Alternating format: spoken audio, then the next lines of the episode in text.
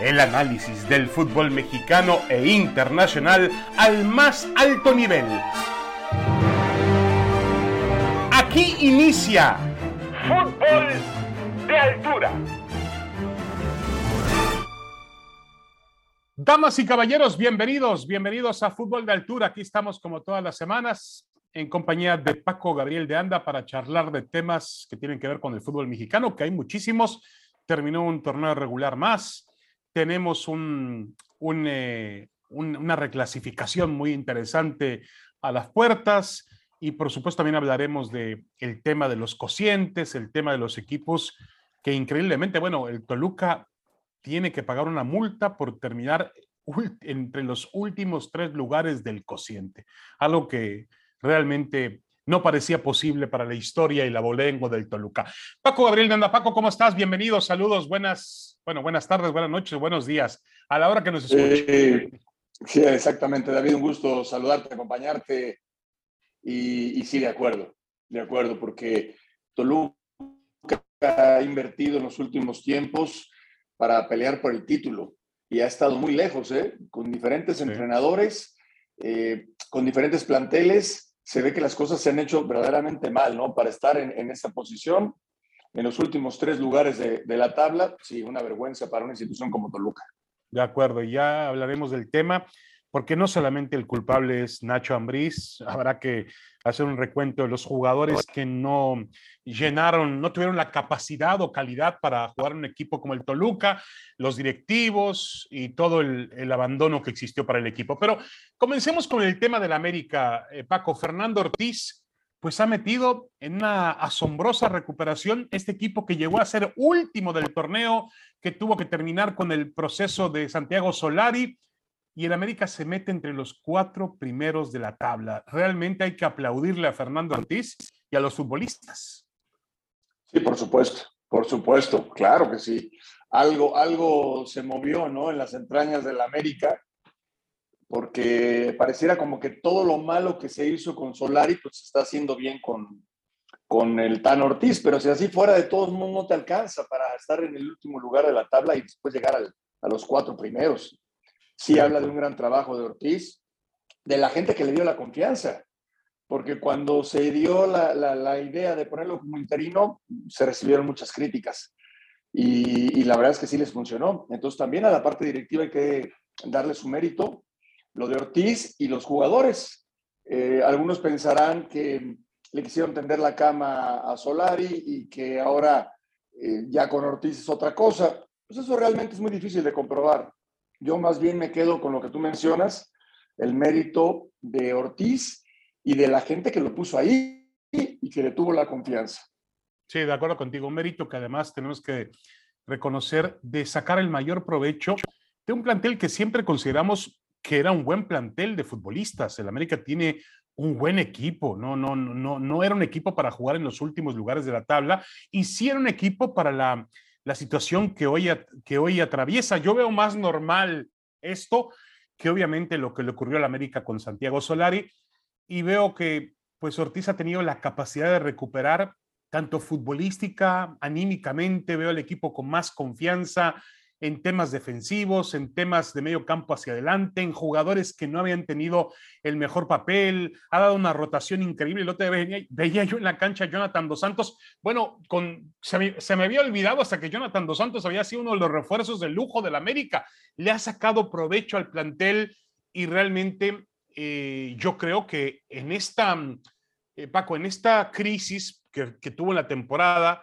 y la necesidad, de, insisto, de descomponer el proyecto de Santiago Solari, el América descubrió un, un hombre que puede ser potencialmente un muy buen entrenador de fútbol en Fernando Ortiz. Sí, claro, sí, por supuesto, por supuesto, que además ya tiene antecedentes en el fútbol paraguayo, eh, es un tipo preparado, un tipo que ha demostrado, sin aspavientos ni declaraciones fuera de lugar, que pocas veces se le ha escuchado declarar algo y cuando lo ha hecho ha sido muy mesurado, eh, nada que ver con los que normalmente, o con los entrenadores de América, ¿no? Que son muy mediáticos, ¿no? Él para nada. Y eso, bueno, todavía hace más grande su, su trabajo. Eh, y sin mover mucho sus piezas, porque, por ejemplo, regresó a Luis Fuentes como lateral izquierdo, algo que había hecho Solari que después lo quitó, no sé por qué. Le toca nuevamente jugar con Sánchez y con Aquino en medio campo, que es una gran ventaja. Eh, han mejorado su nivel tanto Cáceres como Bruno Valdés, Jorge Sánchez, y así podemos ir jugador por jugador. Ahora, eh, antes estaba Henry Martín, pero no son, y sí son buenos resultados. Estás hablando de que debutó contra Monterrey, perdió y a partir de ahí no volvió a perder el Tan Ortiz. Sí, de acuerdo, de acuerdo. Y realmente uno al principio decía, bueno, esta América eh, enfrentó equipos que no tenían la calidad o el nivel competitivo para realmente exigirle a fondo, pero bueno, terminó jugando al tú por tú en la cancha de Tigres, ganando un partido y siendo mejor que Tigres, uno de los equipos, pues el segundo lugar de la tabla general y uno de los equipos mejor armados del campeonato, y terminó siendo mejor que Cruz Azul, es decir, el última, la última fecha, el sábado en el Azteca, yo vi al América, Paco, primero con generando mayor peligro que, que, Cruz Azul, y luego vi al América, a pesar de que el empate le favorecía al América para poder avanzar de manera directa a la liguilla, a pesar de eso vi al América tan enchufado como los Américas, otros equipos de América en el pasado, grandiosos, que intentaba buscar la victoria hasta el último minuto. Sí, sí, porque de los partidos que fue jugando, decías, bueno, a ver, Juárez, bueno, le va a ganar en el Azteca. León, bueno, no es la mejor versión, pues le ganó. Eh, Tijuana, pero es que va, va, de visitante, le ganó. No, ahora sí vamos a ver la, la, mejor versión y vamos a ver si este América es de adeveras contra Tigres y le ganó. Y ahora sí vamos a ver contra Cruz Azul. Pues no le ganó, pero sí por momentos lo dominó y América estuvo más cerca de llevarse la victoria. Eh, es normal, ¿no? Que, que, siempre se busca en los equipos grandes, y más en América, en Chivas, como que encontrar el defecto, ¿no? Cadena tiene cuatro victorias, pero todos nos queremos encontrar, pero es que no es tan agresivo, pero es que no es tan mediático, pero es que festeja muy feo. Eh, así, así es, es normal, es normal. Y es fútbol y así ha sido y seguirá siendo, no pasa nada pero yo creo que ya se están acabando los detractores de, de, Ortiz, incluyendo o por encima de todo a los americanistas recalcitrantes, que no querían que Ortiz, porque ellos quieren gente de América, de extracto americanista, de historia americanista, pero difícil que alguien pudiera mejorar lo que ha hecho Ortiz hasta el momento.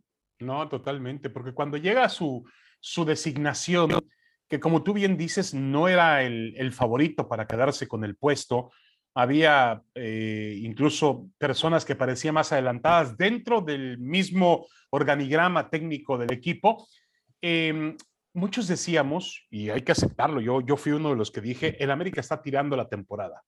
El América está al no, eh, al no encontrar el remedio que antiguamente el América tenía, que generalmente si quedaba poco tiempo para, el, para terminar el torneo, si quedaban dos partidos, tres partidos, pues traía al, al Monito Rodríguez y sí terminaba el torneo pero en América, eh, eh, como, como, Santiago Solís se fue todavía dejando un gran número de partidos por delante, uno pensaría que el América como club grande debe tener un remedio grande.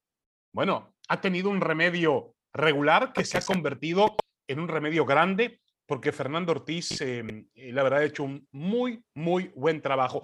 Paco, yo digo que esta América, pues inclusive se va a convertir en un equipo mucho más peligroso cuando llegue la liguilla. Es una camiseta que en liguilla pues huele la sangre, es un equipo con, con sangre de liguilla. ¿Estás de acuerdo conmigo? Sí, sí. Habrá que ver Ortiz, que no tiene ninguna experiencia en liguillas. Ninguna, como técnico, como jugador sí, pero como técnico no. E, esa es la siguiente eh, fase, ¿no? Y la más importante, pero, pero sí, América ahorita no lo puedes descartar. No lo puedes descartar de ninguna manera. Porque además, a ver, eh, bueno, Pachuca bien, pero Tigres viene a la baja.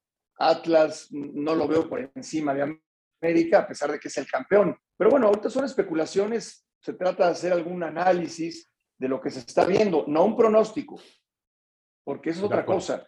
Un análisis hasta el momento, pues, no hay, no hay pero que valga en la gestión de Ortiz. No, pero no le va a alcanzar para la liguilla, eso no lo sabemos. Eso no lo sabemos. Y, y después se hará un análisis de la liguilla que pesa más que la temporada regular. Bueno, ya esperaremos ese momento. Mientras tanto, hay que reconocerle y aplaudirle. Sí, y una de, una de las formas también de, obviamente, más importantes de la liguilla es la manera en la cual llegas a esa competencia. Y mira que América llega en un momento en el que ha mejorado su nivel futbolístico, ha mejorado su nivel anímico. Lo mismo pasa con el Guadalajara. Ha logrado hilar cuatro victorias en el cierre del torneo. Los jugadores también se ven recuperados en el campo de juego con otro tipo de mentalidad. Realmente eh, Chivas había, buscado tanto, Paco, em, un entrenador fuera de la organización y resulta que a lo mejor, digo, faltan todavía más pruebas, por supuesto, pero quizá encontró en casa la solución que tanto buscaba afuera. Yo, yo creo que siempre la ha tenido, David, porque yo recuerdo a Efraín, Efraín Flores lo hizo muy bien. Eh, eh, el, ¿Cómo se llama? El, el eh, Real, ah, José Luis Real. José Luis Real, sí. Sí. sí. Entonces yo, yo sí creo que, que, esa parte te ayuda mucho porque conoces la esencia de Chivas, conoces la idiosincrasia, ¿no? el, entorno. Eh, pero también han, han, venido técnicos que lo han hecho muy bien. El último caso, el de Matías Almeida, que no es formado en Chivas y que lo hizo muy bien. Eh, o el propio Tuca Ferretti, que también lo hizo muy bien. Sí, sí, sí. Pero, o el Chepo, bueno, el Chepo de la Torre también de extracción de, de Chivas. O sea, yo sí creo que la opción de, de, escoger al que tienes allá a la mano, nunca ha sido malo en Chivas. Ahora, honestamente, yo nunca pensé que a Cadena le fuera ir tan bien. De cuatro, cuatro victorias, honestamente. Y me gustó la manera en que festejó David contra Necaxa. Me gustó, porque te habla de que no eh, eh, siente realmente lo que está viviendo Chivas y siente esta, esta mejoría que a los que le van a las Chivas, pues lo, lo, lo vi, sufren, yo veo Cadena plenamente identificado con, con el equipo. Entonces, pues bueno, creo que, creo que es una buena opción. Después, cómo le va en repechaje, si es que llega a la liguilla y qué conclusiones se sacan, pero, pero yo creo que Cadena se va a quedar para el próximo torneo. Sí, lo, increíble del asunto es los, los puntos que sacó, que Chivas hizo 26 puntos, empatado con el América, con Puebla, con Monterrey y por encima de Cruz Azul. Ese Chivas que en su momento tenía una temporada, pues yo diría entre azul y buenas noches, es decir, parecía que el equipo mejoraba, daba un paso al frente, pero después volvía y se atrasaba y, no encontraba la manera de ganar, de asegurar los partidos. La realidad es que eh, el Guadalajara terminó haciendo un buen torneo por lo que logró este equipo con cadena, ¿no? Ganar cuatro partidos consecutivos. Eh, aquí la gran pregunta, Paco, es saber, sabemos muy bien que el América una vez que llegue a la liguilla, pues será, será candidato, ¿no? Y, lo ha sido siempre, es, parte de la historia del club, pero a Chivas metiéndose en liguilla, ¿también lo ves con posibilidad de alcanzar la, gloria? Bueno, no, no, no, no como al América. No a ese nivel. Al América le veo más empaque. No, al América le veo más, más empaque. Yo creo que meterse a la liguilla, eliminando a Pumas, automáticamente le garantiza a Cadena quedarse para el próximo torneo, automáticamente. Pero yo no lo vería como uno de los candidatos, no. Entendiendo que en liguilla todo puede pasar y bueno, ya sabemos que es fútbol, lo sabemos, pero no. Yo veo a Monterrey, a Tigres, veo a Pachuca, veo al Atlas inclusive. Eh, Cruz Azul, si se llega a meter, lo, lo veo por encima de las Chivas. Sí, sí, de acuerdo, pero, pero va a ser un equipo incómodo, Paco. Si le gana Pumas, va a ser un equipo bien incómodo, porque tú sabes muy bien que también el Guadalajara es un equipo muy pasional, eh, la gente se involucra, eh, hay un deseo del, del, aficionado de Chivas de volver a los primeros, de, volver a ser campeón después de lo que consiguieron con, en la época de Matías Almeida, pero eh, yo creo que este Guadalajara, una vez en liguilla, hay que tenerle cuidado también, ¿no? creo que tú lo has dicho varias veces, ¿no? El fútbol mexicano es un fútbol difícil y hay que aceptar que es un fútbol equilibrado, un fútbol donde eh, a pesar de que han crecido en temas económicos Tigres, Monterrey, el América se ha puesto ese nivel, Cruz Azul, los demás siguen compitiendo. Es decir, el último campeón fue un campeón que, que, que no había tenido un título en 70 años y antes de eso, el Atlas, tuvimos un campeón que no había sido, no había un equipo grande que no había conseguido un campeonato en más de dos décadas. Sí, de acuerdo, de acuerdo. Y, yo creo que el repechaje Y, mira que si entiendo esa parte de que es que son 12, 12 son muchos, es cierto, pero de la parte positiva, ese repechaje hace todavía más competitiva la liguilla, o sea, porque es como, como un, un embudo, ¿no? Un filtro de que de esos 12, bueno, pues todavía van a quedar 8, de los cuales 4 eliminaron a otros 4 con la posibilidad de la liguilla. Entonces, eso creo que un poquito el nivel y lo hace más cerrado el, el, el nivel en la liguilla. Y, y, a mí el repechaje, pues entendiendo que pareciera que entran todos, a mí no me desagrada, porque se han visto buenos partidos. Simplemente ahora el que estamos platicando, ¿no? El de Chivas contra Pumas va a ser un partidazo. Sí, de acuerdo, de acuerdo. Bueno, vamos a una pequeña pausa, vamos a regresar con más en fútbol de altura. Hay un, hay un dato que sí me desagrada y que se lo voy a plantear a Paco Gabriel después de la pausa. Eh, y, es un poco alarmante, pero ocho de los 18 equipos del fútbol mexicano están involucrados en una multipropiedad. Es decir, el 44% de los clubes mexicanos pertenecen a un grupo que tiene más de un equipo de fútbol. Yo no estoy diciendo que haya ningún tipo de arreglo, pero me parece un tema que podemos analizar más a fondo porque al final hay quienes consideramos que es una ilegalidad. Hacemos una pausa y regresamos, tenemos más en fútbol de altura.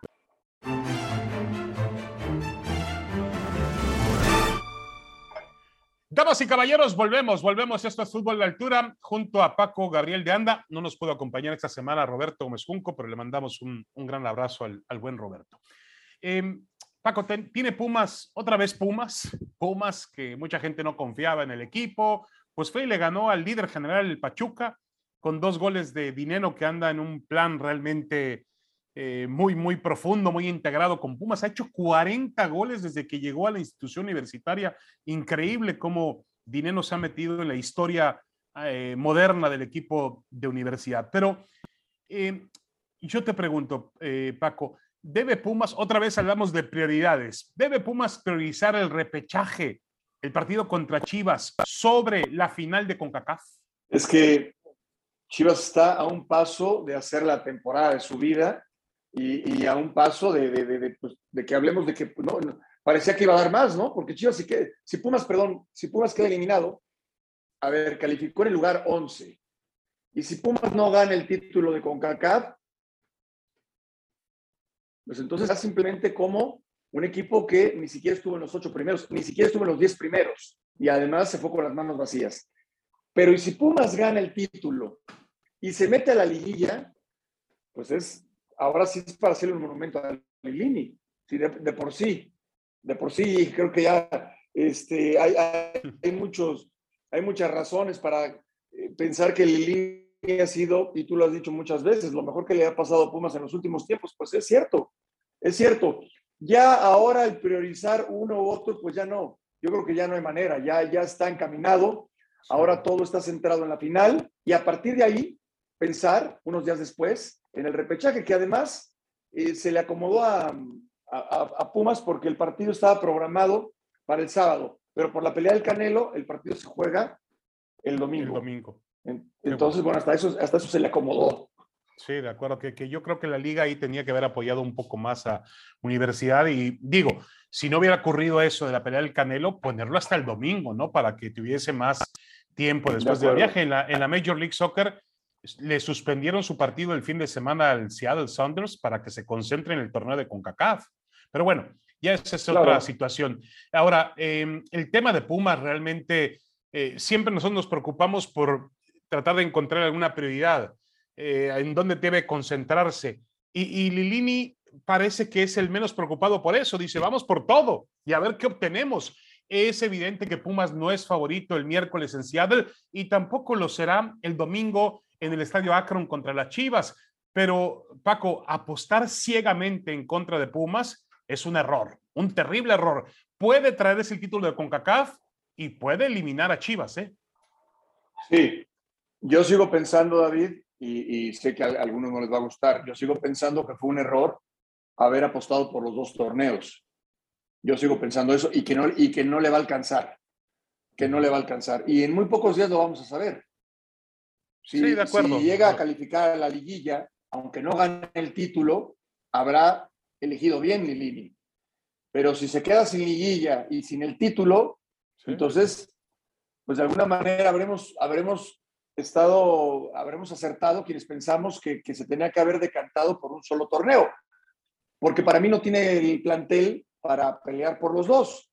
Pero bueno, de acuerdo. hasta el momento pero Paco, nos ha callado la boca.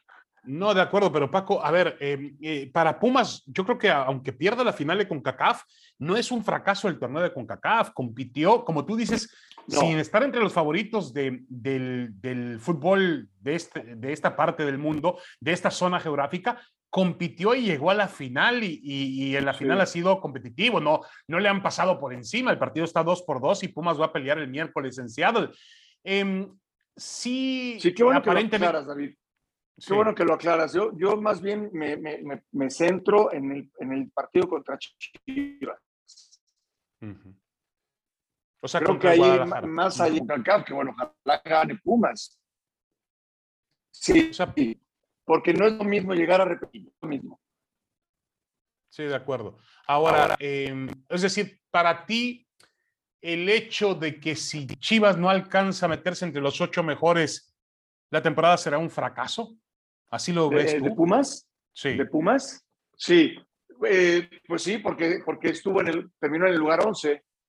Sí, sí, y, y, si con el lugar 11 entras a la liguilla, perfecto, utilizaste el reglamento. Si en el lugar 11 no entraste a liguilla, quiere decir que no competiste en el torneo regular. Eh, para mí es la referencia. Yo sí creo que muchos equipos que están ahí, el repechaje no es liguilla. Tienen que entrar a la liguilla como para consolidar consolidar un, un, proyecto, ¿no? Es el mismo caso de Chivas. Va a ser muy diferente para Cadena si le gana Pumas y entra a la liguilla que si no entra a la liguilla, ¿no? Sí, de acuerdo, de acuerdo. Yo creo que, que Pumas ha hecho un trabajo excepcional, eh, pero obviamente pues tendrá que ir bajo el análisis de los resultados, ¿no? Que son, a veces son muy duros, a veces son, no, no, no, no permiten de alguna manera decantarse por un, por un término medio, o triunfas o fracasas.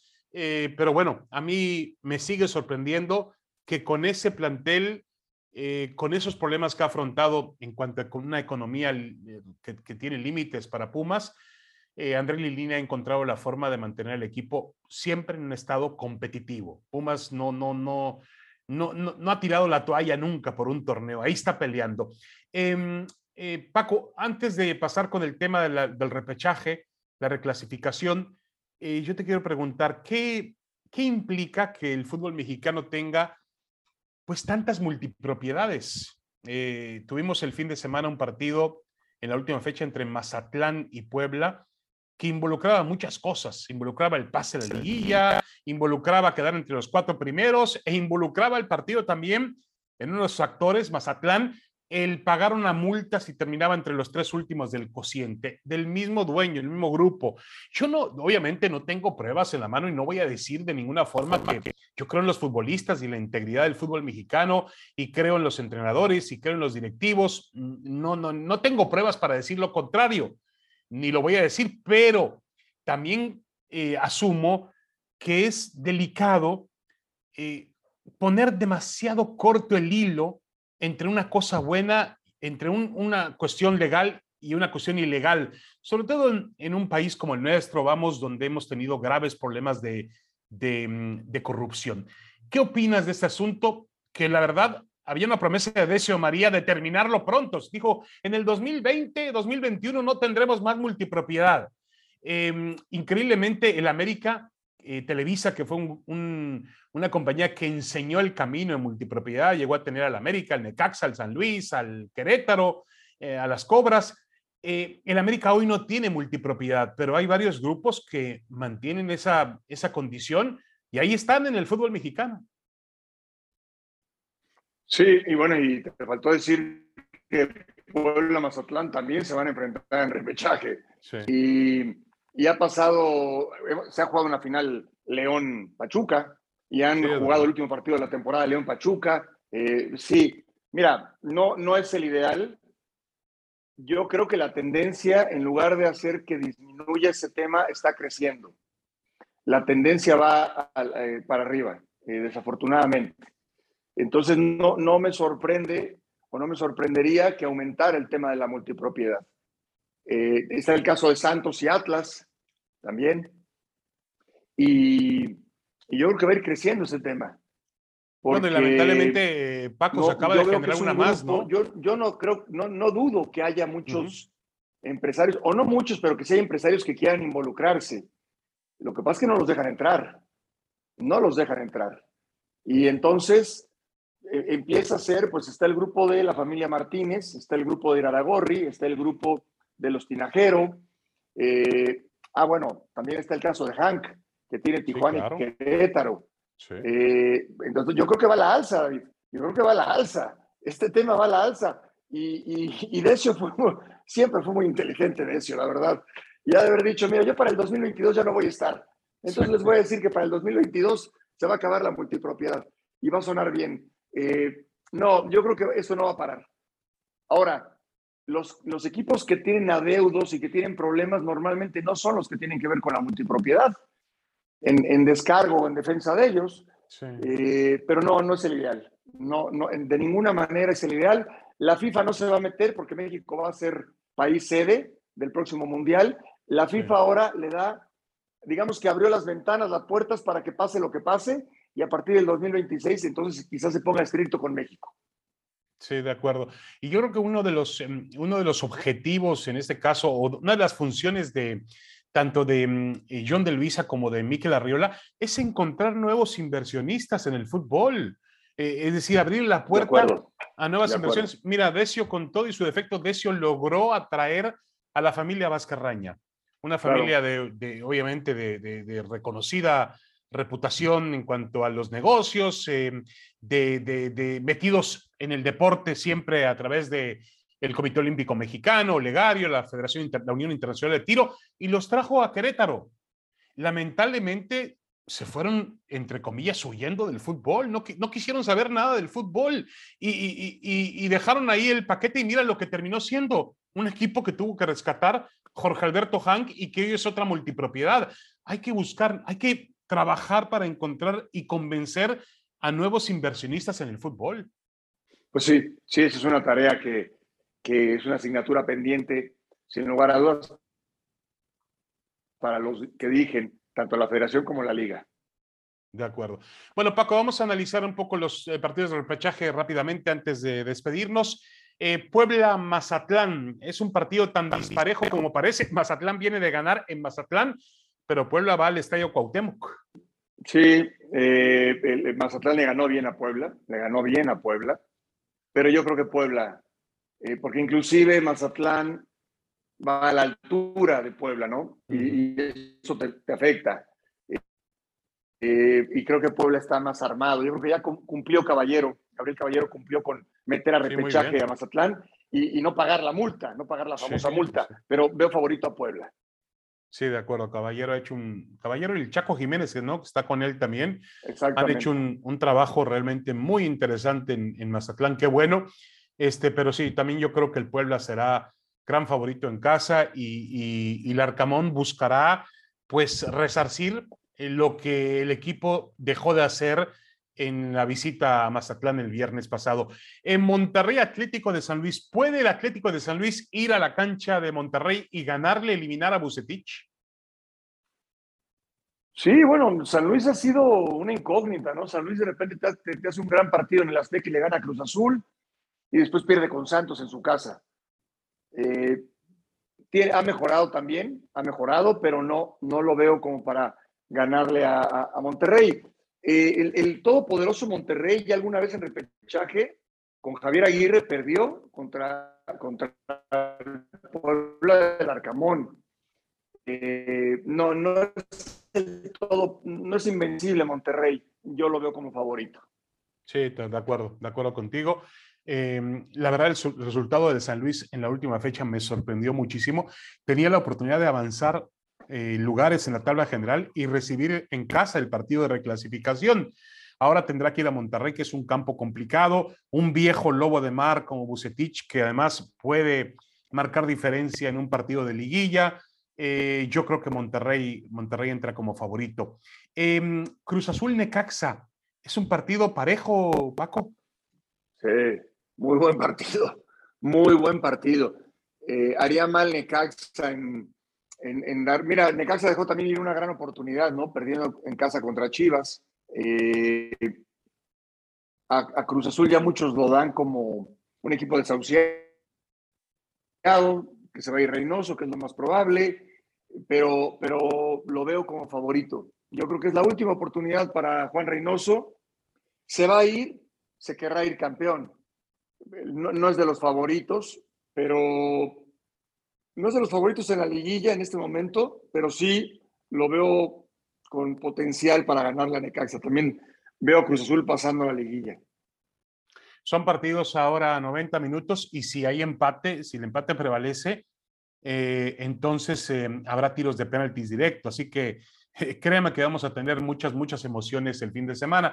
Y la serie que parece de reclasificación que parece realmente más emotiva es la de Chivas contra Pumas. Acaban de enfrentar Paco hace dos semanas en el mismo estadio, en el Akron, y realmente el Guadalajara tuvo una exhibición pulcra, quizá una de sus mejores exhibiciones de todo el torneo, y le ganó tres goles por uno al equipo de universidad. Em, veremos, podemos ver el mismo partido.